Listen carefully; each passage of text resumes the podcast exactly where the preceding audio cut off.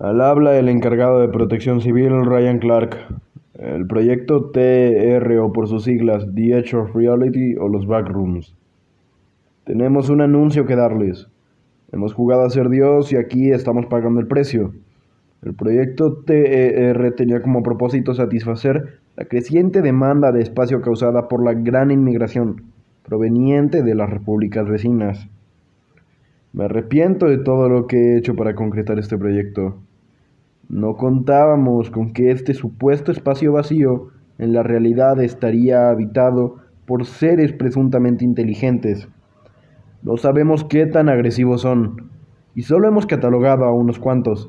Tardamos demasiado tiempo en darnos cuenta de que no solo nosotros podíamos verlos, sino que ellos también. Por eso quiero pedirle a las repúblicas vecinas que envíen personal para poder emprender expediciones y encontrar la forma de solucionar entre todos este problema.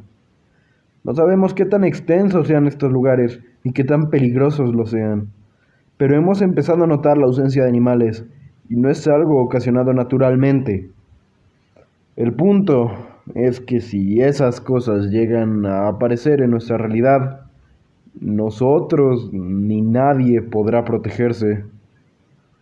Este es nuestro último intento.